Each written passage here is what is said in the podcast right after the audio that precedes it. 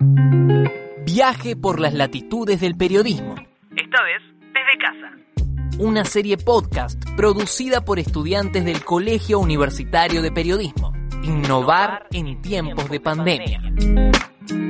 Bienvenidos. Hoy les presentamos una nueva forma de hacer periodismo. Estamos hablando del periodismo colaborativo. Esta latitud es una nueva forma de ejercer la profesión que rompe con la rutina y lógica del trabajo periodístico tradicional. Pero para un mayor conocimiento, contamos con la presencia de dos especialistas en dicha estación, quienes nos comentarán de qué trata esta nueva modalidad con la que cuenta hoy el periodismo. Uno de ellos es Belén Arce Terceros, directora de comunicación y editorial en Chicas Poderosas, Chicas Poderosas es una comunidad global que promueve las voces y el liderazgo de las mujeres en los medios. Este colectivo está presente en 17 países del mundo y especialmente en América Latina. Chicas Poderosas es una red de la que participan más de 6.000 mujeres que trabajan en conjunto en proyectos de comunicación. Además, estará con nosotros Juan Manuel González, quien trabaja en la sección de política en La Voz del Interior. Durante el año 2019 participó como asociado de Reverso en un megaproyecto de periodismo colaborativo. Uno de los proyectos colaborativos más trascendentes en los que participó fue el de muertes infantiles y marginalidad detrás de los ladrillos cordobeses. Además, Juan colabora habitualmente en otros proyectos con chequeado.com. Escuchemos en palabras de nuestros entrevistados ¿Qué es el periodismo colaborativo? Es hoy por hoy inabarcable la cantidad de temas que puede abordarse de la investigación periodística. En este marco sí hay que tener en cuenta que el periodismo colaborativo es una herramienta para investigaciones que por su envergadura se hacen imposibles que lo tome una o dos personas, que requieren de equipos más complejos y de tiempos mayores de producción. El periodismo colaborativo básicamente es un tipo de periodismo en el que uno trabaja con otros, trabaja con equipos, eh, no trabaja solo, sino que trabaja compartiendo, compartiendo los desafíos, los problemas, las herramientas, compartiendo la información y sobre todo uniendo fuerzas para contar historias de manera más compleja, más integral. Pero, ¿cómo se lleva a la práctica el periodismo colaborativo? Para esto, Belén y Juan nos comentaron sobre algunos proyectos en los que participaron. En el caso de los cortaderos de ladrillo, por ejemplo, la investigación que tenía como objetivo detectar cómo se vulneraban derechos en la producción de ladrillos en la ciudad de Córdoba, derivó en saber, en conocer que todos los derechos que se vulneraban, los, de, los derechos de los niños y adolescentes, eran los más perjudicados porque no solamente ocurren allí situaciones rayanas con la esclavitud, sino que en concreto ponían en riesgo su vida. Y allí pudimos detectar que en un plazo determinado 11 niños habían fallecido, habían muerto trabajando en cortaderos de ladrillo o en el contexto de las condiciones propias de cortaderos de ladrillo. Se imaginarán que empezamos con un relevamiento de uno por uno de cada cortadero de ladrillo que hay en la ciudad de Córdoba y el Gran Córdoba. Y eran más de 250. Ese universo ya te da la pauta de que será una tarea titánica e imposible de hacer por una o dos personas y que se requieren necesariamente para poder contar la historia lo más próxima, la colaboración de otros colegas. Mi primera experiencia de periodismo colaborativo fue en, 2018, cuando acá se estaba debatiendo la ley de legalización del, del acceso al aborto. Y lo que hicimos fue decir, bueno, éramos un, grupo de chicas que teníamos muchas ganas de hacer cosas, veíamos que había un montón de notas, de noticias, ¿no? Se estaba reportando mucho sobre el tema, pero dijimos como, ¿qué, qué está pasando en el resto de la región, ¿no? Como Acá este debate es súper importante, pero ¿qué pasa en México, en Costa Rica, en Cuba, en Uruguay, en Paraguay?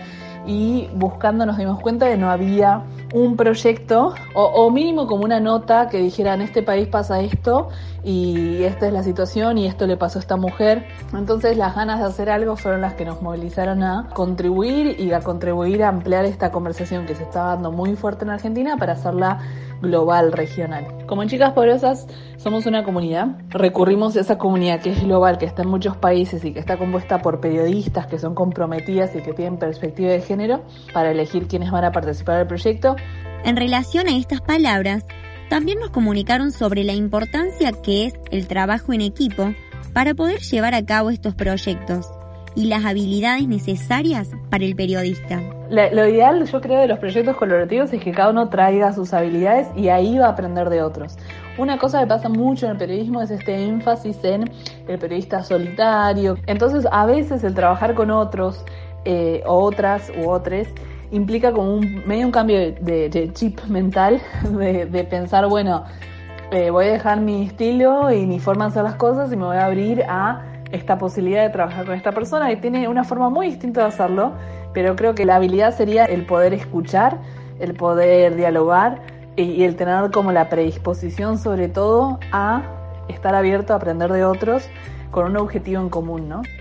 Sí creo que hay características personales que los periodistas que se abocan al periodismo colaborativo deben tener. Uno es la solidaridad, el otro la confianza en sí mismo, pero también la confianza en los colegas. Creo que tiene que ser un periodista despojado de egos. Saber que el producto que emerja del proyecto de periodismo colaborativo va a ser un producto colectivo. Pero, ¿cómo se realiza el trabajo colaborativo a distancia? La tecnología avanza y nos ha permitido contar hoy con una innumerable cantidad de herramientas digitales que achican distancias y facilitan el trabajo remoto. Primero que nada están las herramientas de comunicación virtual. Hoy por hoy nos podemos ver la cara cuando hablamos con alguien y luego están desde las herramientas básicas como puede ser un Drive para colaborar hasta muchas más complejas cuando se trata de temas en donde se involucran eh, información más calificada eh, solemos tratar de tener reuniones semanales, eh, videollamadas, en las que nos ponemos al día y repasamos como los pendientes y nos fijamos que todo está actualizado. También trabajamos mucho con Google Docs, que son documentos colaborativos en los que todas pueden ir interviniendo y se actualizan en, en el mismo momento. A veces también WhatsApp, pero tratamos de privilegiar otros canales que sean más ordenados, como por ejemplo Slack. En estos proyectos es necesario que participen profesionales de otras ramas. De esta manera, nos lo cuentan los especialistas. En Chicas Poderosas usamos el periodismo colaborativo mucho para trabajar de manera interdisciplinaria. Esto es decir, que no sean solamente periodistas las que están contando las historias o creando los proyectos, sino también que trabajen con diseñadoras, con programadoras para poder tener historias que no sean solamente texto, por ejemplo, sino en múltiples formatos y con pensamiento visual y, pensamiento en el usuario. Trabajé siempre con profesionales de otras ramas y es algo muy recomendable. Particularmente trabajé mucho con gente que viene de la ciencia de la informática, que son una herramienta indispensable en estos, en estos desafíos, porque son personas que tienen el conocimiento técnico, pero que muchas veces no pueden conectar esos conocimientos técnicos con la necesidad de la comunicación. Y ahí intervenimos los periodistas para decir qué queremos mostrar, cómo lo queremos mostrar, qué uso le vamos a dar a la información. A la hora de hacer periodismo colaborativo, surgen distintas dificultades. Belén y Juan nos hablaron de algunas con las que tuvieron que lidiar. En la forma que lo hacemos nosotras, encontrar como los recursos para poder financiar estos proyectos más grandes. Lo ideal es hacer un plan, una propuesta. Nosotros trabajamos preparando propuestas muy concisas en las que explicamos qué tema queremos abordar, por qué, cuál sería el impacto y después hablamos con diferentes sponsors como por ejemplo Google o Naciones Unidas para ver si, si lo financian. Manejar la ansiedad es lo más difícil que mi experiencia tiene el periodismo colaborativo, porque no solamente se maneja la ansiedad todos los tiempos de uno, sino también que hay que manejar los tiempos y la ansiedad de otras personas, de otros colegas, otros colegas en los que uno confía.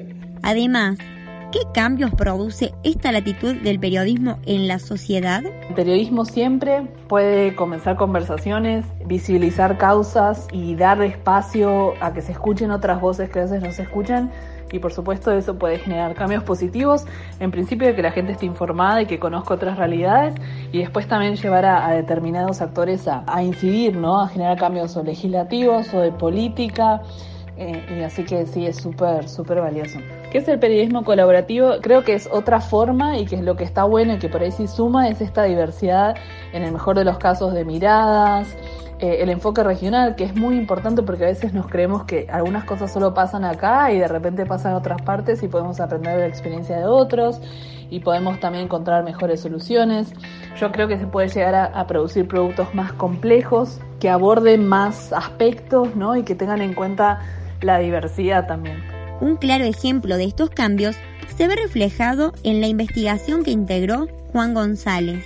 Cuando hicimos la investigación, por ejemplo, de cortaderos de ladrillo, pudimos poner sobre la luz algo que estaba ocurriendo y visibilizar eso de la forma que lo pudimos visibilizar. Fue muy importante no solo porque fue un sacudón a los responsables políticos, sino porque también aportamos distintas herramientas para que los funcionarios, para que los, las personas que deben decidir las políticas que iban a afectar o beneficiar a esos niños, a esos adolescentes, a esas personas en general, les dimos herramientas que pudieron ser importantes. Por ejemplo, dimos un mapa con la geolocalización de cada uno de los cortaderos de ladrillo, los caminos que llevan hasta esos cortaderos de ladrillo, la ubicación de las escuelas y de las salas de atención primaria de la salud más próximas a esos cortaderos de ladrillo.